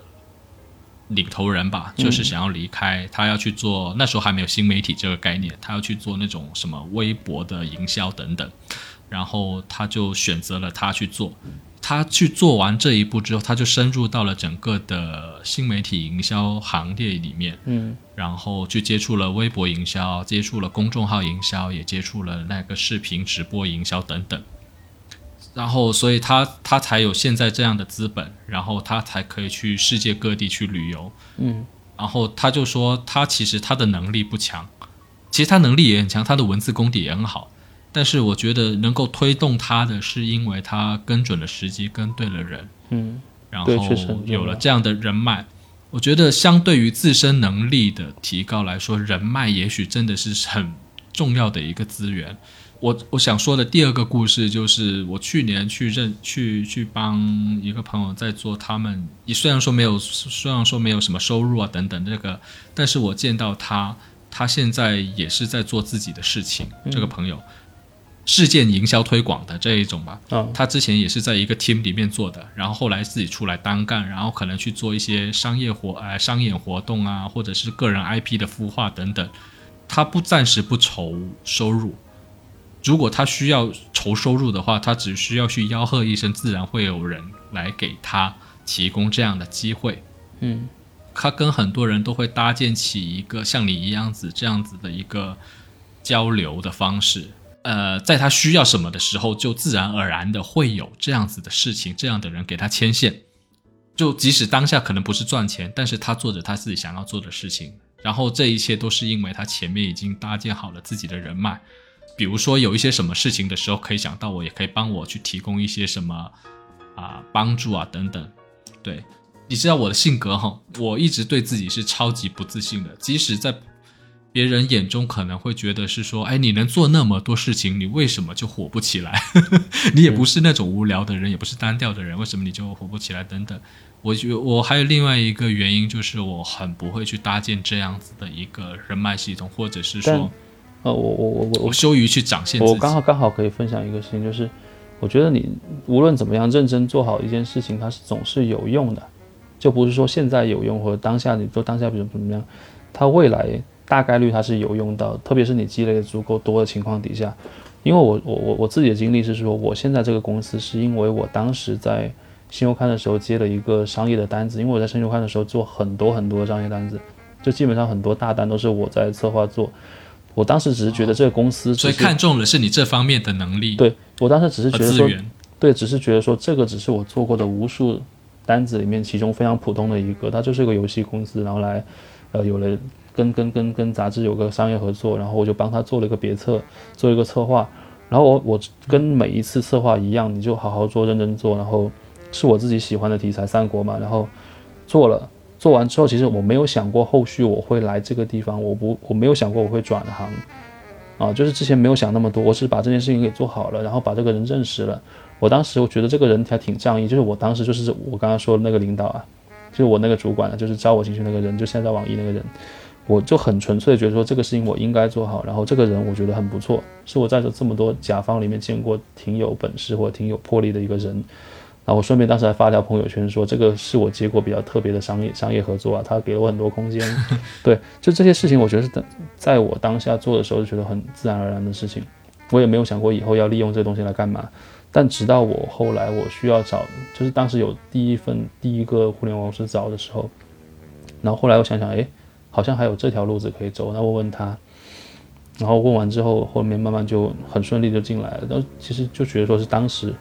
他们就直接说就是当时你做那个东西做的不错，然后你这个人当时我们在打交道的时候，大家互相也认可，就这么个事情。就是等你后知后觉发现说，哎，这个东西是有用的时候，它就已经产生效用了，就产生效力了。嗯，对，就不是说当时我做的时候我就有有有预谋，就说我有意有预谋，对我长线的要去，我以后要进这个公司，所以我这一单我做得特别好哪能。想的那么远呢？就人和人之间的连接想不到，想不到。就无论是腾讯、网易还是现在的灵犀，就当时都是因为我跟他们的人都有合作，有做过这内容，然后他们觉得说你这个人做的东西还可以的，然后人也还可以，然后是你，所以就互相记住，然后我也就相对来讲，我也是对他们印象不错，所以到最后面你你真的要做选择的时候，才有互相选择的空间嘛，就不会说啊、对，是某一方对某一方有不满意，就大家都觉得 O 挺 OK 的，可以谈。然后你在这里还蛮好的。对，就是你在你自己，但但其实这个问题涉及到你自己做的事情，你是满意的，对方也对你满意的，呃，你自己有自己，你自己其实有相对的程度的自信吧？嗯，你有相对程度的自信啊，就是你觉得说这个不差，我对我觉得这个我的自信是说不是说多有多好，但起码过了我自己那个及格线，就是我觉得这个东西能够出我我对我对我写的东西或者干嘛东西能够出街，就能够见人。特别是我当时我觉得我有条很很要对自己要求严的一个是因为是我我当时就觉得身边有很多很很有才华的同事，就是我觉得他们那些人比我比我强很多，就是你知道写字的人最无奈就是发现有个人。他写的东西怎么无论无论如何写不出来，那种感觉，你你应该也碰到过。就无论你看身边的人也好看作家也好，就是哇，一样是写写字，为什么有人可以这样写，有人可以触达到这么深的地步，或者说他有这么强的想象力？你觉得做不来啊？对。然后你想象，我当时觉得说我的底线是说，我的东西写出来是要给这些人看的，就他们看不看是一回事，我觉得他们有机会看得到。那你要给这些这么厉害的人在你身边的人看到，然后不觉得丢脸，这是我的底线。就是我可能不不会不不不大会惊艳到他们，啊，当然有些时候他们也会鼓励说，哎，这个东西写的还可以。大多数时候我就觉得说，你看完不要丢脸，他们不要骂我，特别不要在心里骂我，我怎么会跟写的这么差的人做同事啊？因为我们当时平常也会揶揄，就是有些同事确实写的不怎么样，有时候就骂。然后我的底线就是说，你不能做做那样的人。就不能成为别人口中那个哎，我写的很差的同事。对，我的底线是这样子，所以，所以就到，你至至今也没有得到别人的一些对你的付费吧？呃，不好说，而且当然也有也会有，就是很客观的讲，就我大概写东西写到什么水平，呃，你在整个业界这样自己会对比会看，就还挺客观，就说，就是，这真的是很中间的水平而已。我觉得中等偏下都不为过，就是你有那么多的那个好的文本去做对比。这个情况大概就这样子，就是你自己心里真的要有杆秤。我觉得如果对自己那个能力如果没有什么客观的估计的话，人就很容易变得很奇怪，就要么就变得很自，就是我，要 么就你你你你这种 属于是比较比较太那个啥了，太否定自己了。就有些人会太高，有有些人会太高看自己，都我觉得这样都不太好。就是嗯，对相对平衡的一个状态，就是你大概知道你自己什么样的程度，然后接受自己是一个什么样的程度，然后尽量。尽量在这个阶段内把自己做的东西给做做好，或者说做到觉得自己当然对啊，你你还是要有强，还是一定要有对自己的自信了。没有这样子的话，如果别人的一个评价就很难将你击碎，你才可有更有底气的去推广自己的优势嘛。比如说像我自己的话，我自己的一个问题是我对自己从来不认可。嗯，这即便是你做那些你擅长的事情吗？对。就是就是，我觉得他们都是出不了街的。然后即使呃，就算有一百个说好，只要稍微有一个人说不好，或者在背后偷偷的呃评价，那你就会觉得说，对你说的对，我我我我整个事情，我整个世界就容易崩塌了。万一哈，万一这个播客有人喜欢啊，得到了相对多一点的人的喜欢，那这个喜欢里面稍微有几个人。在说，哎呀，这个主持人、这个主播口齿不清，表达不清，意义不明，或者是讲的东西非常无聊，我听这一个播客真是在浪费时间，我就很容易在这里陷入到崩塌之中。要击败我是很容易的，就比如说，哦，你让我去写写脚本，哦，我我不是也讲了哈，有的人可能自己对故事认知不清，我自己能指出一二三四个缺点，然后当我自己去操作的时候。只要有一有一些人，反正虽然我跟他们不是一路人，但是我听到了他们对我的不认可。虽然我跟他我们不会产生利害关系，或者是说他对现实中的我对将来的我也不会产生任何影响。我一听到他们在背后这样子一说，哎，他写的什么东西，那么我就会彻底的怀疑，我就觉得说，对我就是做不好。你说表面成绩我看起来好像也不错啊，我出的书至少几百本也有，也有畅销书，然后我也策划过很多畅销的选题，有一些专业的方面哈。等一下这些这些事情是你没有办法让你获得成就感，或者说一直让你觉得保持自信的原因，是因为因为它时代时间隔得比较久呢，还是因为你客观觉得说它这些东西还没有到你觉得满意的程度啊？我也不知道满意的程度是什么，写的当写的当下会会会在想自己在写什么屎，然后出街的时候有好评，我会稍微自得一下，但是大多数的时候我都很难自信的去说这个是我做的，包括我现在很多来找我写的东西哈，我都说不要写我的名字，任何一个东西我都不写我的名字，我无法自洽的去接受我写出来的东西，就比如说故事好了。故事有时候我觉得这是一个很好的点，但是击碎很容易。比如说别人在某个地方看到我写的这个点子跟跟我一样，别人看到、看到我的点子跟某个东成名的东西一样，嗯，然后那就很容易击碎我了。我我不是独特的，甚至我还容易陷入到会不会是我抄了的焦虑当中去。你害不害怕别人就是给你恶评，就或者是骂你？就无论是无论是什么关系的害，怕呀，呃，无论是什么关，害怕呀我都说了没有关系没关系如果好呢，关系好一点的人，就是怎么讲？我觉得有人能够真心实意的批评你或者骂你，是这现在这个时间，这现在这个状况下很难得的一件事情，你知道吗？呃，怎么讲？如果你比如说我现在这个故事你觉得不有趣，我可能会难过，但是我不会持久。嗯但是恰恰是那些我不认识的人，啊，我可能或者是说我跟我生活没有太大关系的人，嗯，我反而会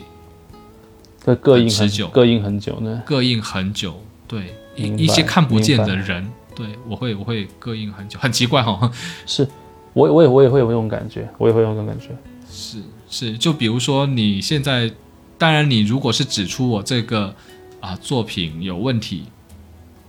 我当下可能有生气，嗯，也有难过，也有悲伤，但是我会很快的捡起来，根据你的要求去改、去修正，然后争取做到下一次你对我的认可。就是编辑跟记者的关系，对，是健 是因为说健康的编辑跟记者的关系，那不健康的就另外另另说了。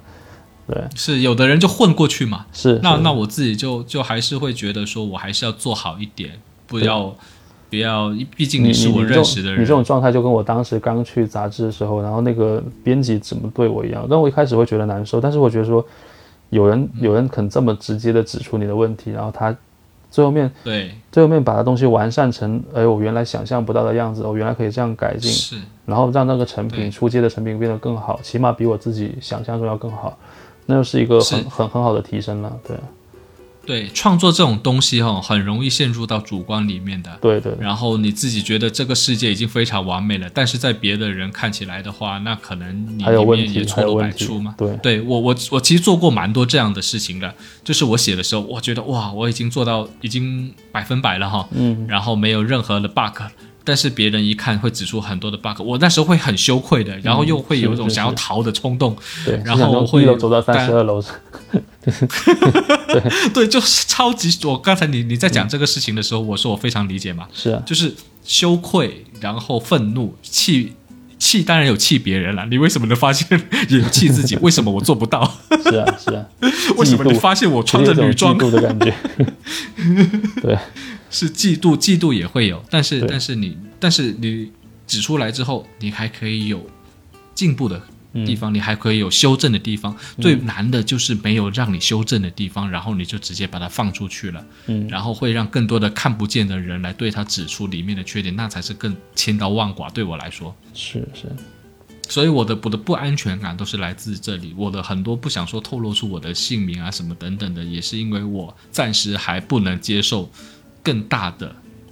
力量对我的批评也好，或者破坏也好，嗯，我还做不到这个。比如说，我其实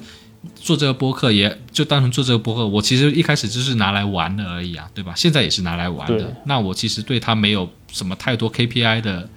是呃是，呃压力嘛，对吧？可是我我的确我我收到过负评的，就也也不是负评，它可能就是表达一下你自己做这个里面出现的一个错误，哦表达上的错误。其实那个不是负评，嗯可是我自己也会难过很久，就是这样的一个一个感觉了。怎么讲？你自己已经能够做到，呃，面对这样子的评价的时候放过自己吗？呃，我很我我很难分析那个成因，但是我觉得我还挺扛骂的，就是无论怎么样，我挺扛骂很重要哎。对，扛骂就是我我我我我觉得我们两个人的区别就是，嗯对对对，我经历的很少，我现在还是很单纯。我我一直会会在想我自己在人际关系处理的不好，我每天都在反省自己。就比如说这一次吧，我啊、我老婆她要去娘回，她要去娘回娘家嘛，然后去给她的父亲跟她的啊妈妈一起去挑她父亲下葬的地方。嗯我本来作为一个女女婿吧，婿嗯也是要去的。对，但是他们就说让他自己一个人去就好了，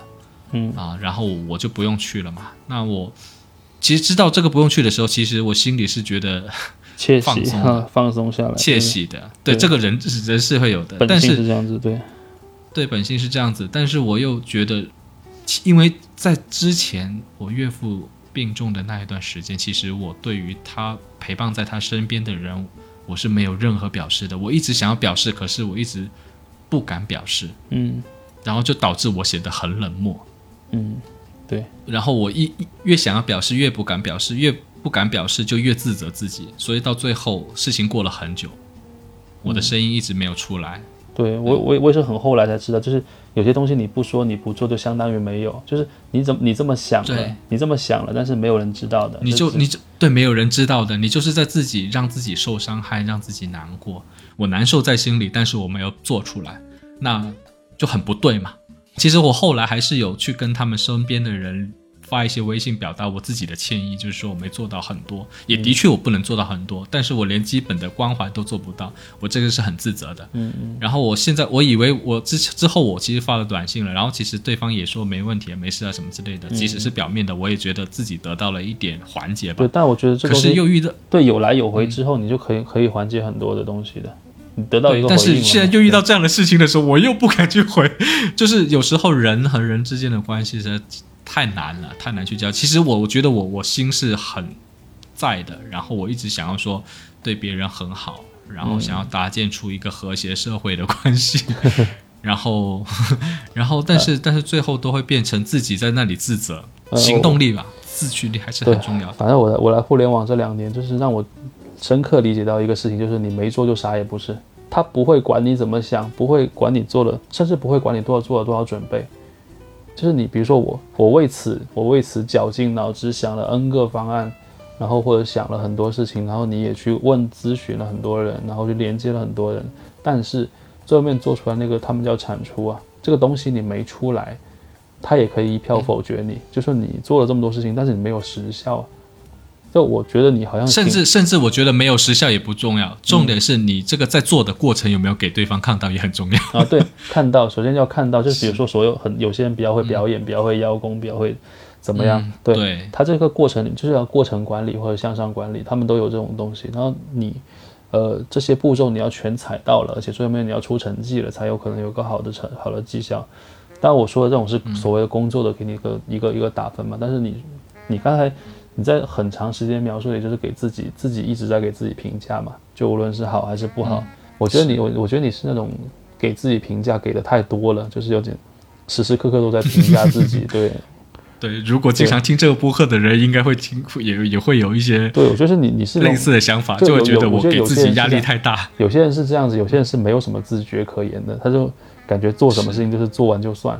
但我觉得你这种人说有点自觉，这种自觉太多了，就是每 每一步都要去呃对反反思瞻前顾后丈量对，有点患得患失，我觉得是这样，就是你可以再放放放轻松一点，会不会更好。前阵子我一直告诉自己的是，当你遇到这件事情的时候，你觉得处理不好这样的人际关系，或者你担心因为人际处理不好产生好的效果的时候，你就把自己放到宇宙里面去。但是我最近又换了一个角度，我就尽量是在想，人都是会死的。嗯，因为我刚刚不就 跟你讲了这个事情嘛，就是因为会死好久，所以你现在活着的时候，你得那个，对，尽量尽量找点有意思的事情做。是你成了人家表扬你，你不成人，人家辱骂你或记恨你，会怎么样？我们又不是真的像是那个什么电视剧里面的一样，他们要拿刀来捅你，不会吧？嗯嗯也不会啊，他们最多也可能就是在背地里说，哎，这个人不怎么样而已。你反正你死了，他们他们也不会带到地狱、天堂里面去，就而且你 也不会流放，也不留到后面的人。我又不是那种伟人，会会有很多人来讨论。那同时同时就是都是要死的呃你认识的人、接触人足够多之后，你就会真的很难强求说每一个人就是对你满意或者怎么样的，或者说跟你有嗯，在一个跟你气场相合，然后可以跟你放松聊天，然后跟你聊出有意思的东西，没法强求，而且不是不是说没法强求，是能够做到这样的事情的是极少数的，是真的是极少数的。嗯很多时候你只能自己跟自己说话的。其实我在录这播客好几期吧，也跟玉米聊过类似的这样的事情。嗯，最后得出的一个统一的想法就是放过自己。但是放过自己这个过程其实是要不，我觉得你要放过自己之前，你要肯定自己。我与其认识自己，我觉得还是先肯定自己。你肯定完自己，你才有动，才有那个力量去放过自己。如果一直否定自己的话，你其实就一直放低放而不过自己而而且而。且每个人放自己的方式应该都不太一样，就可能说我只能只能就我的观察给我的建议，或者说我分享我的经历，然后你可能得到什么启发，然后最后面我觉得最后面每个人啊每个人都很真的很孤独，就是你你这些事情绝大多数那种很复杂的事情只能自己面对，或者说你自己想做就只能自己靠自己推自己做，没有办法任何人来推你或者任何人来逼你是没有什么作用的。就只能当你自己觉得对你自己自洽，然后自己愿意做了，这个事情才有可能做得好，或者说那个以后你回想起来的时候才不会觉得很后悔吧？是的，啊哎，我们我们我们今天的这个，我们我我觉得有时候我们列大纲吼，就包括做播客这样子也是，有些时时候我们自己可能准备好了一条方向，但是我们今天的本来是想说如何放空，如何在无聊的生活找乐子，然后聊着聊着聊就变变得很沉重了，就变得很严肃了。对对没有，其实现在反而但但其实更更贴合我们自己所要表达的东西嘛。对啊，那我一可，然后现在变成了是说我们要如何去面对生活的难，然后如何的去跟自己啊、对交谈，或者是说如何的去让自己能够在这样很难、残酷、无聊且无意义的生活之中啊、继续的生存下去。对，最后变成这样子，其实殊途同归吧。虽然我们可能要聊的方向或者路不是这样子，但是最后我们要抵达的点，其实最后都是我们自己。是的，也像你刚才说的，人人人终究是孤独的，多少找一点自己有意思的事情，不要太在意。我已经在我说实在的，我我不喜欢在我的这个播客不断的反思自己，我不想再这样子，因为我已经知道我自己就是这样子，但是最后还是忍不住会聊到 聊到这里。啊我希望说有一天，是我希望是说有一天我这个博客可以很自信的去说，哎，我今天可以勇敢的面对别人对我的付费，嗯然后我今天又勇敢的踏出去找别的朋友给我指示的方向或者，说就包括其实这个又或者可以就是你大大方方，就是我今天就玩了一天游戏，什么都没有想过，就放空自己。这个还是比较。难。但是，但是，但是我我觉得，我觉得聊到现在哈，我有一个比较哦，我可以有一个，起码这一次做完这个播客之后，我不会觉得说压抑，因为有时候做播客我会压抑的，我觉得我发挥不出来，或者是你也发挥，对方嘉宾也发挥不出来。但是这一次聊完之后，我会觉得哎，稍微开心一点，就是说哎，我至少找了你对录完这期播客，然后聊完之后，哎，好像也也明白了一些事情，抒发了一些什么事情。那对我来说，就不是说找乐子那么简单了。他让我这个乐子，像我刚才说的，有了有意义的回报。对，而且其实这两个小时过去，你都觉得说不用去专门找什么意义，他可能就是是，这对我来说，就是每一次你找我，然后我想说，我只是想说记录一下我们当时这些想法。就是你看到这个题目之后，呃，无论之前我们割过那几次，还是我们之前聊过那几次啊，就是话题都是我们感兴趣的话题。然后你就这两个话题，然后自己，因为平常你真的很难有，我好像上次也说过类似的话，就平常你很难有机会转专专门找两个小时的时间去好好的聊些什么事情。对，但这我觉得把这东西有些东西你在开始之前也许并不没确没想没想聊完之没想到，后对，没想没想过，对对那起码你过了，你记录下来这些东西，就我觉得就已经很很很很好了。起起码把它记录下来了。比如说你们会不会看以前你是一些，比如说微信聊天记录，或者说你以前说过一些话，有时候你看完之后觉得有点陌生，是诶，我以前原来说过这个话的，就是他没有记录，或者说你过了太长的时间你没有看，你会忘记自己说过这样的话。那我觉得记录本来是一件很好，其实是件很好的事情。我觉得它也是个乐子，聊天本来也是一个乐子。对，在今天聊之前，在开录之前，我已经听了两期我们聊过的节目，嗯，然后我觉得哎还蛮有趣的。我其实有有有是的，我我有有时候也会重新听的，有时候我会重新听我们之前聊过的东西。对啊是是，然后希望这一次我们聊的音质，你的音质可以好一点，这样我的后期应该还以做可以应该还可以的顺畅一些。是，然后好了，那我们今天其实就两个小时，两个小时的心灵之旅，可能这个中间我们走了很多的路，然后最后都通向了彼此心里所要表达的东西吧。啊，可能有一些五花八门，有一些不着边 不着五六，但我觉得对我来说的话，其实今天能够跟你这样聊，我自己是蛮开心的，也轻松了很多。我想你也有同样的感觉，很很很很有必要，就很也是很有意思的事情的。嗯，对，我觉得有意思这件事很难，就有意思也是一个很难得的事情了。先不要想说它有没有意义，有意思就很有，是，这已经很很难得。对，那就借着你最后这一句话，我就来上一个结尾，就是说，也许在我们寻找意义之前，我们先让自己有意思，有意思起来，对，放松。嗯，好的，那放松放松，然后玩一些有意思的事情。然后也谢谢大家收听今天的席地而谈，也希望说我们今天的这样一个放空的聊天，你也不会让你觉得无聊，或者是说没意思。有一点意思的话，就点个赞，打个 call。OK，好了，那谢谢大家。嗯，这里是席地而谈，我是金仔，好，我是唐宇。嗯，好，我们下次再见，拜拜，拜拜。